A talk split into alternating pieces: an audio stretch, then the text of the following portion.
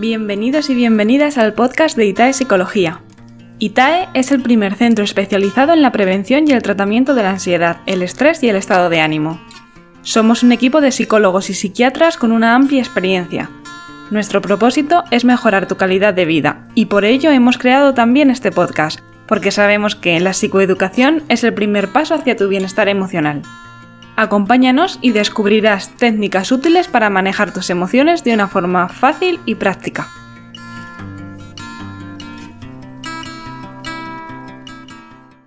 Muy buenas, soy Lorena Alfaro, psicóloga de ITAE, y hoy vengo a hablaros de la comunicación y los mensajes destructivos. Recuerda que puedes participar en nuestro podcast mandando un mensaje de audio al 640 10 19 o escribiéndonos por redes a arroba ITAE Psicología. Empezamos hablando de comunicación y es que muchas veces hablamos con las personas que tenemos alrededor y parece que no nos entendemos. Nos ha pasado a todos. Para que la comunicación sea efectiva, es importante tanto lo que decimos como el cómo lo decimos. Por eso una comunicación es correcta cuando el mensaje que mando, de forma oral o escrita, se recibe y entiende tal cual se envió, o lo más aproximado posible. Pero, ¿qué suele suceder? Pues que muchas veces asumimos que mandamos un mensaje, hacemos un comunicado y que está bien hecho y que es la otra persona que lo recibe la que lo desencamina. A ver, esto puede pasar. A veces por mucho que nos esforcemos, cada uno entiende lo que quiere. Pero si ponemos especial interés en construir el mensaje de manera adecuada, la probabilidad de que ocurra será menor y la comunicación será más efectiva. Hoy voy a hablar de los mensajes destructivos, es decir, de aquello que debemos evitar incluir en nuestro comunicado para que llegue al receptor o receptora de manera correcta. Mensaje destructivo número uno, ordenar. A veces lo hacemos sin darnos cuenta, pero cuando ordenamos algo a alguien, aunque sea con la mejor intención, estamos asumiendo que tenemos un poder sobre la otra persona, que es muy probable que no tengamos. Suele caer mal este mensaje y podemos sustituirlo por una pregunta. Oye, tráeme la sal. Por ¿podrías traerme la sal? ¿Te importaría traerme la sal? ¿Me harías el favor de traerme la sal? Puede parecer cosa de poco, pero hacer este cambio implica que no damos por sentado que una persona vaya a hacer algo y le consultamos su disponibilidad para una determinada acción. Es decir, tenemos en cuenta su opinión. Desde luego, el mensaje no se recibe de la misma manera. Segundo mensaje destructivo, amenazar. Ojo, esto a veces lo hacemos como en forma de broma o de forma graciosa y lo hacemos muchas veces con nuestros hijos. Lo primero, si amenazas con algo, cúmplelo, por favor que si no tenemos un doble problema, el mensaje destructivo y que luego encima pues no se cumple y entonces dejan de tomarte en serio. Lo segundo, mejor no amenaces. Si algo tiene que tener consecuencias que las tenga, pero andar amenazando a los más peques o a otros adultos, pues no es una buena forma de fomentar una relación sana, desde luego.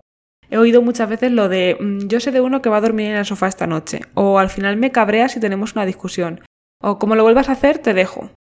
Normalmente las amenazas se utilizan como pullitas, como indirectas y luego no se cumplen, y crean un clima de desconfianza y miedo, que no viene muy bien para que la comunicación sea saludable precisamente.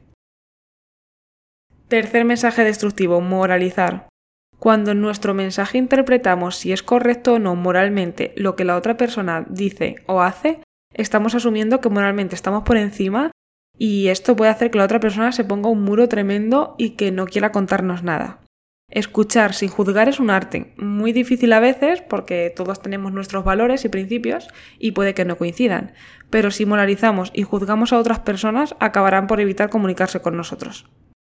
Mensaje del tipo lo correcto es hacer tal cosa o es de malas personas hacer esto.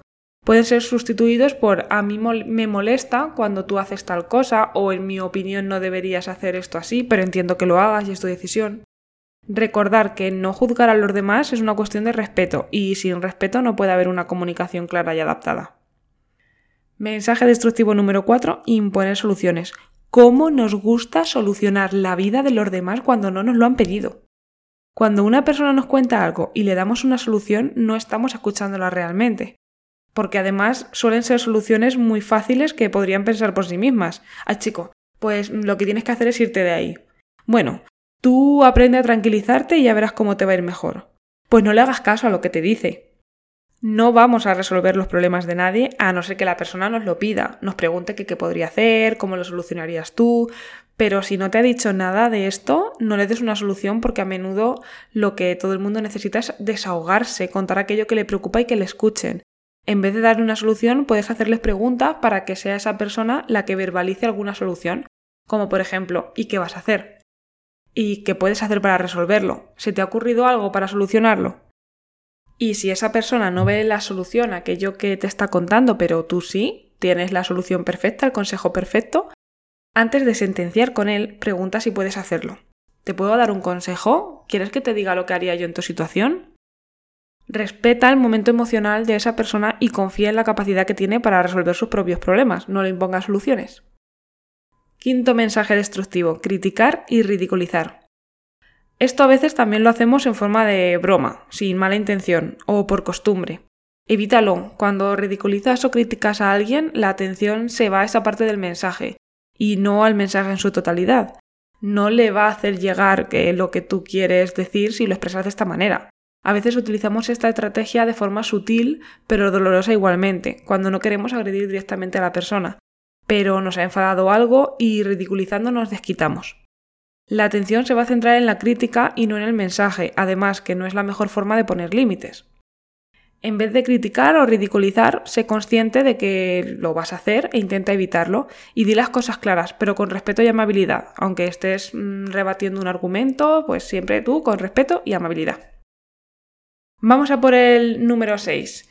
Interpretar lo que el otro pretende. A ver, todos interpretamos las intenciones de los demás y esto está bien, pero cuando nos creemos que esa interpretación es la única verdad verdadera, incluso aunque la otra persona nos lo niegue, estamos dificultando muchísimo la comunicación. Mensajes del tipo, tú lo que quieres es que yo me vuelva loco, lo que quieres decirme es que no me quieres, lo que pretendes es que tengamos una discusión, me dices esto porque te quieres vengar. Vamos a centrarnos en lo que nos dice la otra persona, en el mensaje que manda, y a dejar al lado las interpretaciones.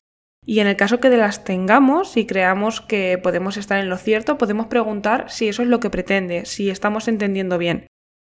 Pero nunca sentenciéis con interpretaciones que a veces se podrían alejar muchísimo de la realidad y hacer daño a la otra persona como resultado final, ¿vale? Porque eso al final dificulta la comunicación. Séptimo mensaje destructivo, interrogar. Si queremos tener una conversación con alguien, no podemos hacerle un tercer grado. La otra persona puede sentirse agobiada o acabar pensando que desconfías. Y claro, esto no facilita que tengas una conversación tranquila en la que la comunicación fluya y te acabes entendiendo con la otra persona.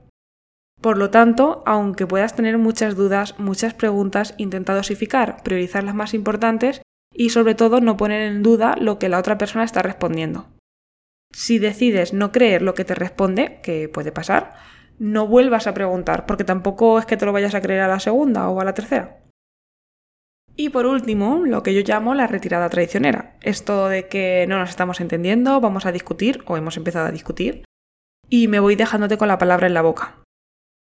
Empeora muchísimo las relaciones y puede que evites que una discusión vaya a mayores, pero la próxima vez que tengas que hablar con esa persona de un tema complicado, eh, ya has sentado precedentes sobre tu forma de actuar, te puede caer alguna pullita, que mal por la otra parte. O puedes acabar utilizando esta estrategia otra vez porque te funcionó la vez anterior. Al final no se resuelve nada así. En vez de esto, vamos a utilizar el tiempo fuera, que os explicaba con más detenimiento en el podcast anterior. Si no lo has escuchado, te animo a que lo hagas. Especificaremos qué nos ha molestado, expresaremos cómo nos sentimos, explicamos por qué vamos a hacer un tiempo fuera, cuánto va a durar y dónde vamos a estar y cerramos el mensaje diciendo que retomaremos la conversación cuando estemos en calma. Y hasta aquí los mensajes que debemos evitar a la hora de comunicarnos. Si os ha gustado, darle a like y no os perdáis nuestra sección de recomendaciones. Y a continuación, nuestra sección de recomendaciones, donde hablamos de libros, series, películas y muchísimas cosas más relacionadas con la psicología que nos parecen interesantes y que creemos que a ti también te pueden interesar. Y como estamos hablando de formas de meter la pata en una relación, no me puedo ir sin recomendaros el libro de 10 maneras de cargarte tu relación de pareja, de Patricia Ramírez y Silvia Congost. En él encontramos una serie de situaciones que pueden hacer que la relación empiece a torcerse y propuestas para cambiar esa situación. Como siempre me gusta decir, este libro, como cualquier otro libro, no sustituye una terapia de pareja en caso de que sea necesaria. Y puede que tengas que adaptar los ejercicios que proponen a tu situación y que algunos no te terminen de encajar, pero en general está muy bien. Estos libros nos sirven para hacernos una idea de cómo mejorar nuestra relación, Pero si hay problemas, lo mejor es contar con un profesional que pueda ayudarnos. Muchísimas gracias por escucharnos. Si te ha gustado este episodio, dale a like y compártenos en redes sociales. Recuerda que si necesitas atención individualizada, ya sea presencial u online, estamos a tu disposición en itaespsicología.com. Hasta el próximo episodio. Un abrazo.